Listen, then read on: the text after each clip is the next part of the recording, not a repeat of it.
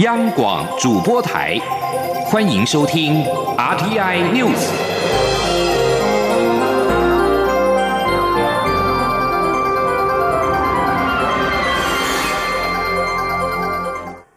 各位好，我是主播王玉伟，欢迎收听这节央广主播台提供给您的 RTI News。今天是二零一八年十一月二十号，新闻首先带您关注。瑞士洛桑管理学院在十九号公布二零一八年世界人才报告，台湾全球排名第二十七名，下滑四名，在亚洲排行第四，落后新加坡、香港、马来西亚，但胜过日本及韩国。这份报告当中，全球前五名都是欧洲国家，依序是瑞士、丹麦、挪威、奥地利及荷兰。报告分为三大指标，台湾在投资与发展人才排名全球第二十五，吸引与留住人才第三十二，人才准备度第二十七。其中，除了投资与发展人才排名与去年相同之外，另外两项全球排名分别下滑了第六名及五名。从优势弱势项目可看出，虽然台湾在个人所得税方面相对较低，具有吸引力，但是吸引外籍技术人才以及留住人才排名滑落，显示必须积极改善留才条件。瑞士洛桑管理学院首席经济学家卡波里斯十九号表示，台湾在吸引人才及留才出现警讯，改善的关键是持续推动经济发展。他认为，台湾重视科学教育，教育评比结果也很亮眼，但政府应该在提高教育经费的支出。此外，政府应重视并解决拥有良好教育或技能者找不到期望工作的问题。继续关注国内的选战焦点。高雄市长选举电视辩论会十九号晚间登场，民进党候选人陈其迈攻势猛烈，在交叉诘问时不断抛出地方建设及产业等问题，试图凸显对手韩国瑜完全不懂市政。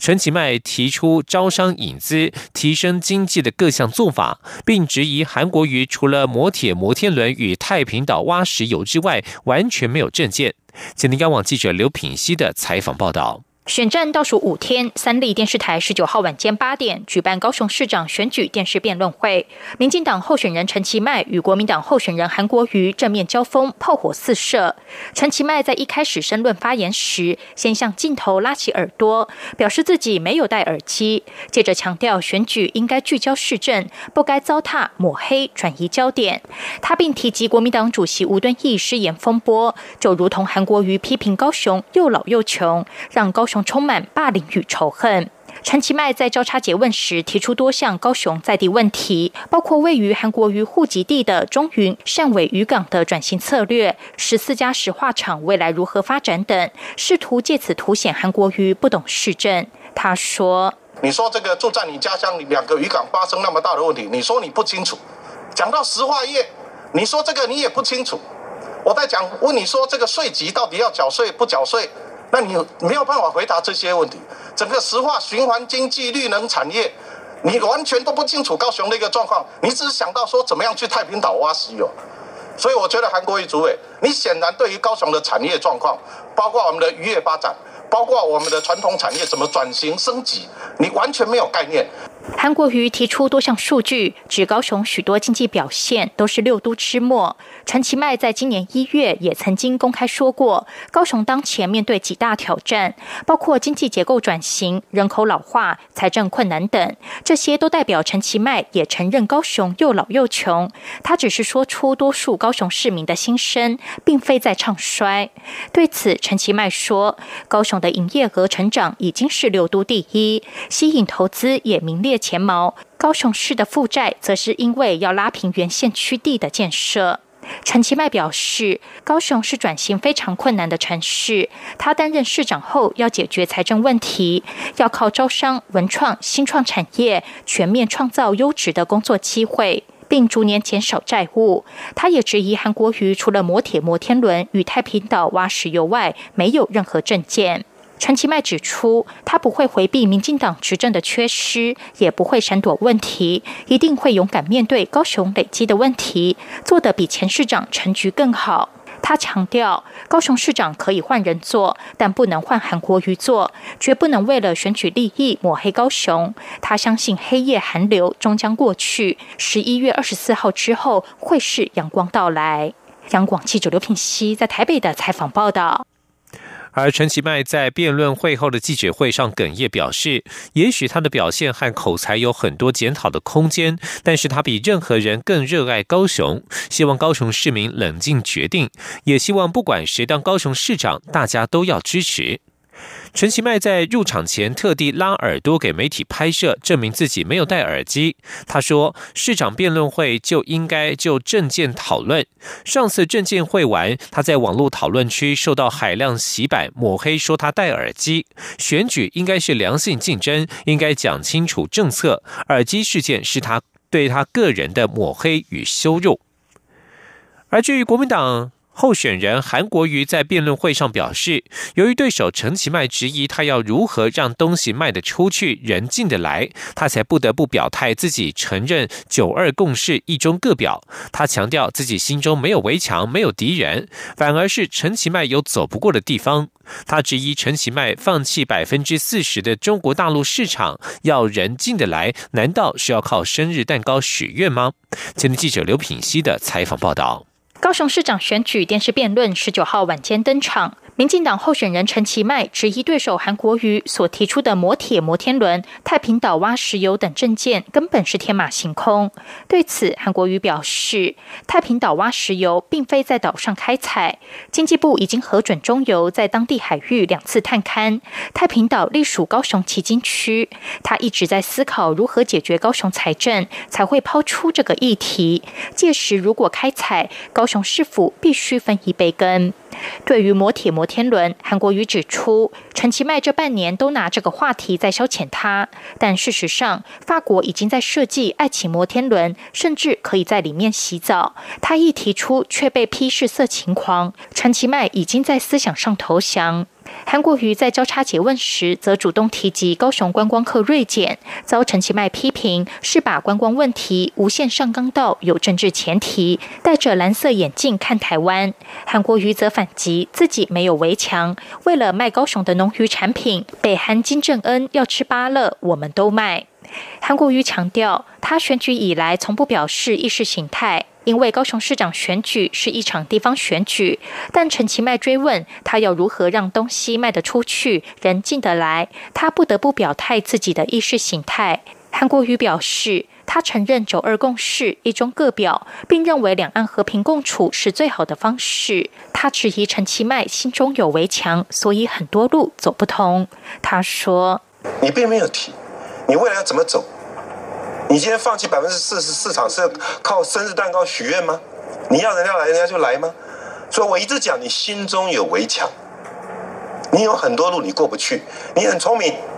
你有智慧，陈其迈委员，你专业能力也强，但是你过不去。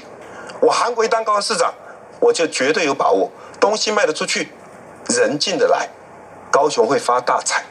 因为我心中充满了爱，充满了阳光，充满了道路。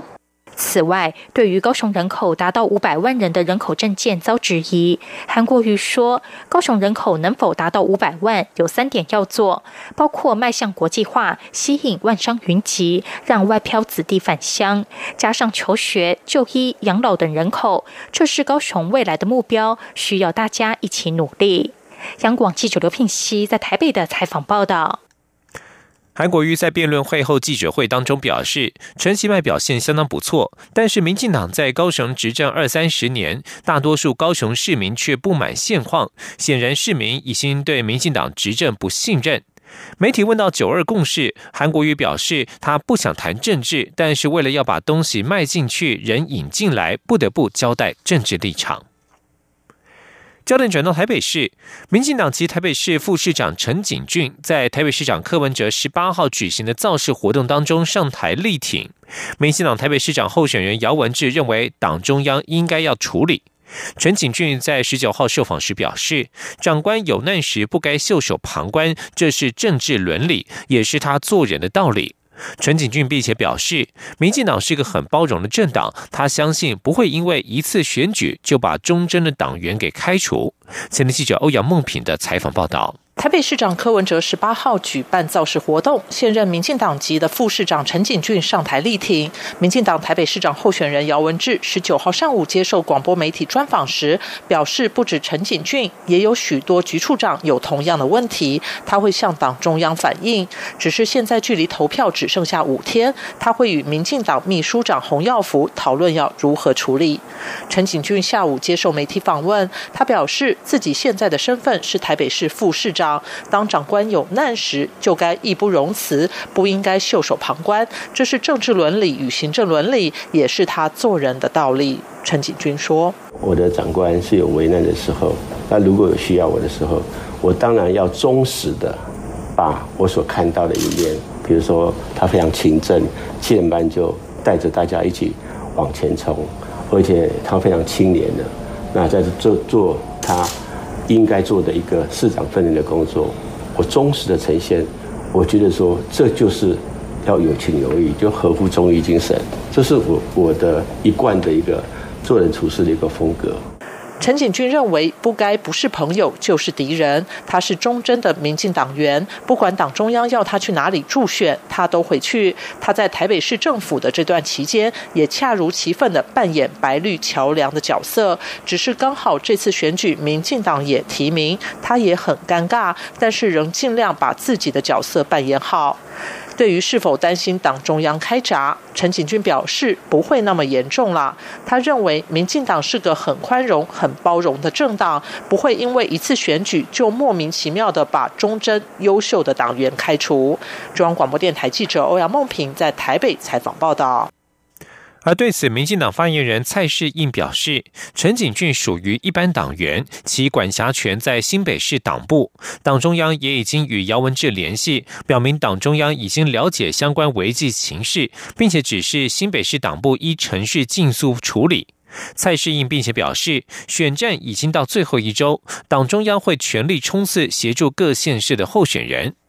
另外，姚文智日前举办的守护国家首都造势活动，号召支持者站出来，但外界却质疑民进党重量级政治人物没有人出席他的造势活动。蔡世应表示，党中央规划台北市于十一月二十一号有大型造势，届时身兼党主席的蔡英文总统将会参与力挺。幸福盟理事长曾宪莹不服中选会重新公告公投意见书，向法院申请停止执行获准。中选会不服，提起抗告。最高行政法院十九号晚间认定中选会抗告无理由，驳回抗告，全案确定。台北高等行政法院裁定书指出，曾宪莹以第十二案领衔人的身份提案公投主文，你是否同意以民法婚姻规定之以外之其他形式来保障同性别两人经营永久共同生活的权益？但是他不满中选会在十月二十四号发布公告，就行政院针对公民投票案提出的意见书，又在十一月二号以原处分。重新公告，向法院申请停止执行。另外，提起本案诉讼，欲撤销原处分。最高行政法院十九号认定，中选会如果继续执行公告，并刊载于选举公报，恐怕影响公民投票的意愿，而使人民对这项公投案的多数意见无法公平客观呈现，将发生难于回复的损害。中选会抗告无理由，因此驳回抗告，全案确定。中选会败诉，不得重新公告公投意见书。对此，中选会副主委陈朝建表示，在尊重裁定以及依法是人民了解公投公报内容之间，中选会会持续努力。继续关注国际消息。美国总统川普再战有线电视新闻网 CNN。白宫十九号通知 CNN 白宫特派员阿科斯达，在法院临时令到期之后，将再次取消他的白宫采访证。CNN 已经向法院申请紧急聆讯，并且发表声明指出，白宫持续违反美国宪法第五修正案。白宫的决定是在威胁所有记者与新闻机构。法官凯利上周发出的临时禁止令，是要求白宫暂时恢复阿科斯达的采访证，效期为十四天。凯利在裁决书当中其实没有提到关于保障言论与新闻自由的宪法第一修正案，而是援引第五修正案指出，政府的决策应该经由一定的法律正当程序。美国宪法第五修正案旨在防止政府滥权。川普上周在法院的临时禁止令判决出炉之后，指出要制定适当程序与采访规则。他当时表示，如果有必要，会继续走法律诉讼程序。没想到才过一个周末，白宫就再度出招。这里是中央广播电台。是阳光穿透了世界之窗，是阳光环绕着地球飞翔。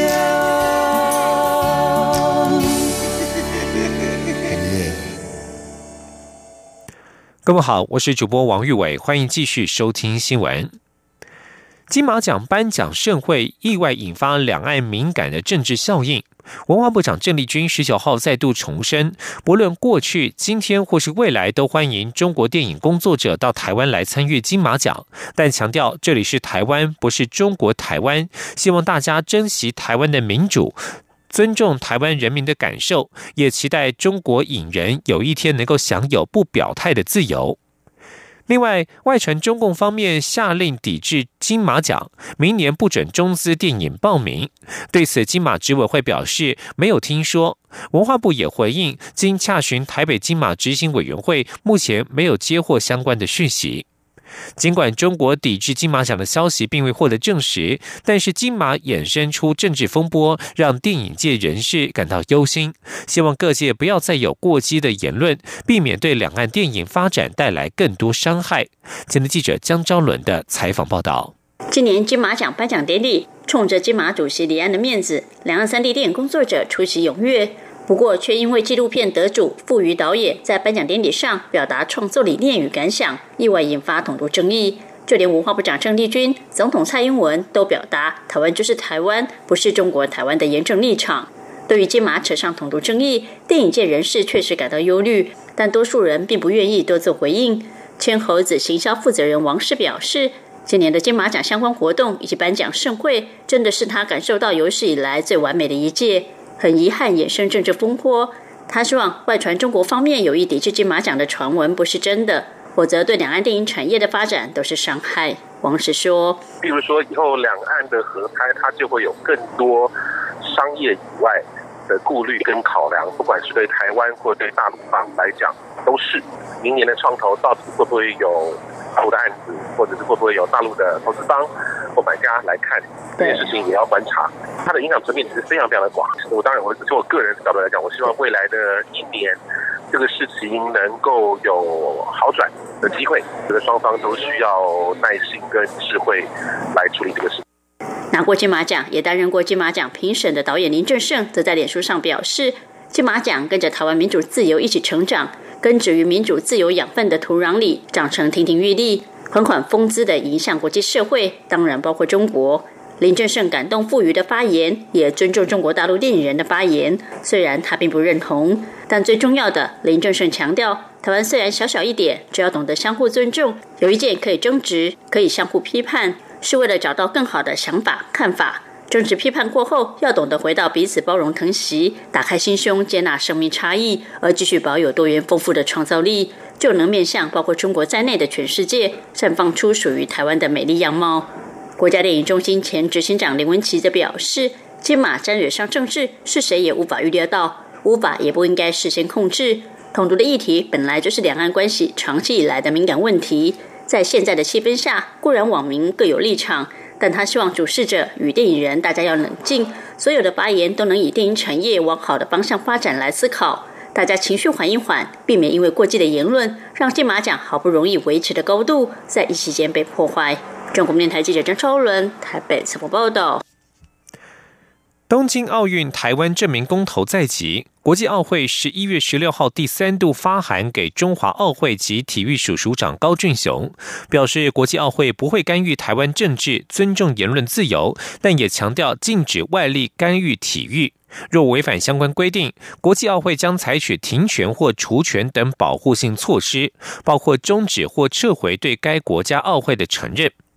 中华奥会秘书长沈依婷表示，如果中华奥会真的被除名会籍，那么台湾选手就没有办法组国家代表队参赛，选手可能连资格赛都没有办法参加。如何成为独立运动员，也还是要由国际运动总会及国际奥会认定。对此，推动冬奥证明公投促进会在粉丝专业回应，强调中华奥会应遵守承诺，一旦公投通过，就应该尊重民意。该声明也再次强调，纵使被认定是外力干预，选手的参赛福利也不会因此受到影响。促进会也强烈批评中华奥会没有为国家运动员争取应有的尊严，甚至公然向国际奥委会表态，中华奥会无意修改名称，拒绝接受公投的结果。这番作为实在令人相当遗憾。而体育署在十九号回应，则是重申，政府依法举办公投，但是仍需尊重国际奥会的规定。对于公投结果，目前体育署不做任何的预设立场。今天央广记者江昭伦的采访报道：国际奥会近日第三度来函中华奥会主席林鸿道与体育署长高俊雄，表达对冬奥台湾证明公投的严正关切。值得注意的是，这次国际奥会也首度来函给我国政府机关，就连体育署都感到意外。体育署回应表示，我国自1981年签订洛桑协议以来，一直遵守该协议，以中华台北为我国会籍名称，参加国际奥会及所属各项国际赛事。对于冬奥证明公投，体育署也一再说明，中华奥会为国际承认的会员，中华奥会名称的变更提案必须由该会向国际奥会提出申请，而提案的受理与否也是国际奥会的权利，非中华奥会单方面可以决定。此外，中华奥会非政府所属机关或机构。而且依据奥林匹克宪章第二十七条规定，各个国家奥会保有独立性及自主性。因此，对于冬奥证明公投，体署强调，台湾是民主国家，尊重人民及公投展现民意。但体育署一定会以保护选手、代表我国参赛权益以及尊重国际奥会规定为最优先考量。体育署国际及两岸运动组组长徐秀玲说：“那政府依法来办理公投，但是最后仍需遵守国际奥林。”国际奥会的相关规定，那体育署最优先的考虑永远都是选手的参赛权。有媒体问到，若冬奥证明公投通过，中华奥会提出变更我代表队参赛名称，该动作是否可能被国际奥会认定是外力干预中华奥会，违反相关规定？体育署表示，现阶段不会对公投结果做任何预设性的立场。体育署当然有沙盘推演，但一切都会等到公投结果后再来考虑下一阶段怎么走。无论如何，都会尊重国际奥会的规定。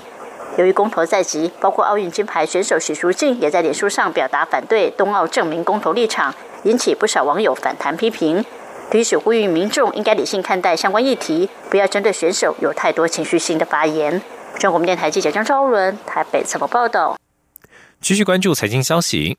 台湾微软公司十九号宣布成立微软新创加速器，将展开新创团队招募，预计三年之内扶植四十家新创公司。同时，微软也首度展示他们在办公室打造出的 AI 产业情境区，有可以判断颜值的脸部辨识系统，还有让无人机深度学习之后可以侦测油管破损的工业四点零应用等等，期盼透过看得见的 AI 抛砖引玉，激励产业构思出更多创新应用。今天记者郑祥云、杨文军的采访报道。许多产业想要转型，却苦无方向。台湾微软首度在办公室打造一系列最新的技术展示，不但出动无人机、小型电动车特斯拉，还装修出各种运用情境，就是要分享如何结合人工智慧、大数据及产业 AI 化的各种应用。例如，过去传统大型工厂在进行油管破裂检测时，主要都是依靠人工走访的方式进行。透过无人机结合 AI 影像辨识及深度学习技术，就能辨识出油管破裂情况，检测人员就能避免接触现场，造成伤害。台湾微软新创加速器负责人胡德明也介绍，这台在微软很知名的人脸辨识系统，过去它能辨识出年龄、性别、情绪。这次则是增加了颜值评分，未来可以用于人流分析、安全性控管等。他说：“那么今天如果是不是这个我不认识的员工混进来了，那么这个我们从脸是不是可以看得到？甚至今天用在百货零售商场，哎，我今天周年庆，到底今天都是这个单身的女生来呢，还是西家带眷带着小朋友来呢？我透过人流的分析，我就可以得到问卷所问不出来的因赛。另外，当大众运输工具出状况，或是复杂机械故障，需要专家进行协助时，未来只要带上混合实境头戴装置，操作人员就可以精准呈现他们遇上的问题，不再需要费神转述现场状况。此外，台湾微软也宣布成立微软新创加速器，将展开新创团队招募，预计三年内扶植四十家新创公司。台湾微软总经理孙基康说。啊，因为我们常常听到这些呃新创同仁的一些反馈哈，其实有时候很多问题不是钱可以解决的，呃，时常一些经验的分享，然后跟一些呃不管是以法务还是一些行销上面的一些技术的一些呃咨询的话，其实我们希望说透过这个加速器的平台，可以把国际最好的团队呃带给我们台湾的呃新创的同仁。台湾微软期盼透过让合作伙伴身临其境，用看得见的 AI 抛砖引玉，激励产业构思出更多创新应用。中央广播电台记者郑祥云、杨文君在台北的采访报道。继续关注在美国的一起有关台湾人的案件，艺人孙鹏迪英之子孙安佐在美国非法持有弹药，联邦法院十九号判决刑满获释。在场旁听的迪英闻讯激动落泪。孙安佐接下来将转到移民单位拘留中心，预计四到六周之后被递解出境，未来不得再入境美国。孙安佐被控持有非移民签证，在美国持有弹弹药，这项罪名属于联邦重罪，最重可处十年徒刑。联邦检察官求处十五至二十一个月有期徒刑，但法官昆诺斯认定孙安佐持有弹药可能与恐怖威胁有关，并非纯粹为打靶所准备，量刑的范围因而加重到二十四至三十个月。孙鹏表示，他为孙安佐造成美国社会困扰致歉。提到台湾一所大学已经录取孙安佐，并且保留入学名额，请求法官给他重建家庭、好好教育孙安佐的机会。孙安佐在发言时为浪费社会资源致歉，承诺未来会更谨言慎行，不再重蹈覆辙。谈到判决的关键，辩护律师凯勒认为，孙安佐年纪轻，认罪并配合政府调查，精神鉴定报告显示，孙安佐不会对社会构成威胁。加上驻纽约办事处副处长张俊玉等台湾官员十九号到庭了解情形，都对法官的判决产生影响。美国职棒大联盟 MLB 官网报道，二十五岁的台湾右投手胡志伟遭到球队交易，从原本效力的坦帕湾光芒队转战克里夫兰印第安人。报道指出，光芒交易胡志伟换来印第安人十八岁的新秀内野手特纳，这是为了空出四十人名单的位置。印第安人队换来胡志伟之后，已经将他加入四十人名单。胡志伟今年在大联盟亮相五场，都是后援，投十三局，防御率四点一五。他球技大部分在三 A 初赛，二十四场初赛，十九场先发，在一百零二点一局当中送出九十一次的三振，二十四次四坏球保送，防御率四点六六。胡志伟在旅美的六年期间当中，一开始是在小联盟以先发投手角色培养，但是到了二零一七年受命转型为后援投手，这两季先发后援兼顾，形同投手工具人，投球角色并不固定。而胡志伟在转战印第安人之后，将与台湾选手江少庆、朱立仁、张玉成同队，一起为大联盟舞台打拼。焦点转到法国。为了抗议燃油不断的飙涨，法国各地上周末发起了示威抗议活动，但是政府拒绝放弃燃油税政策。愤怒的抗议者十九号堵在油库的出入口，并且阻断几个主要道路的通行。将近三十万人参与十七号开始至今的黄背心抗议活动，一人不幸丧生，超过四百人受伤。法国内政部长、国务秘书。内政部国务秘书努涅斯告诉法国数位电视频道表示，这场活动并没有独特之处，显然没有像星期六规模那么大。警方将继续介入，确保主要道路不会受阻。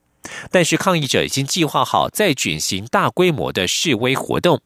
右翼政党法国站起来一名成员呼吁，二十四号前往巴黎封锁这座城市，在脸书已经吸引了十六万五千人次点阅。以上新闻由王玉伟编辑播报，这里是中央广播电台台湾之音。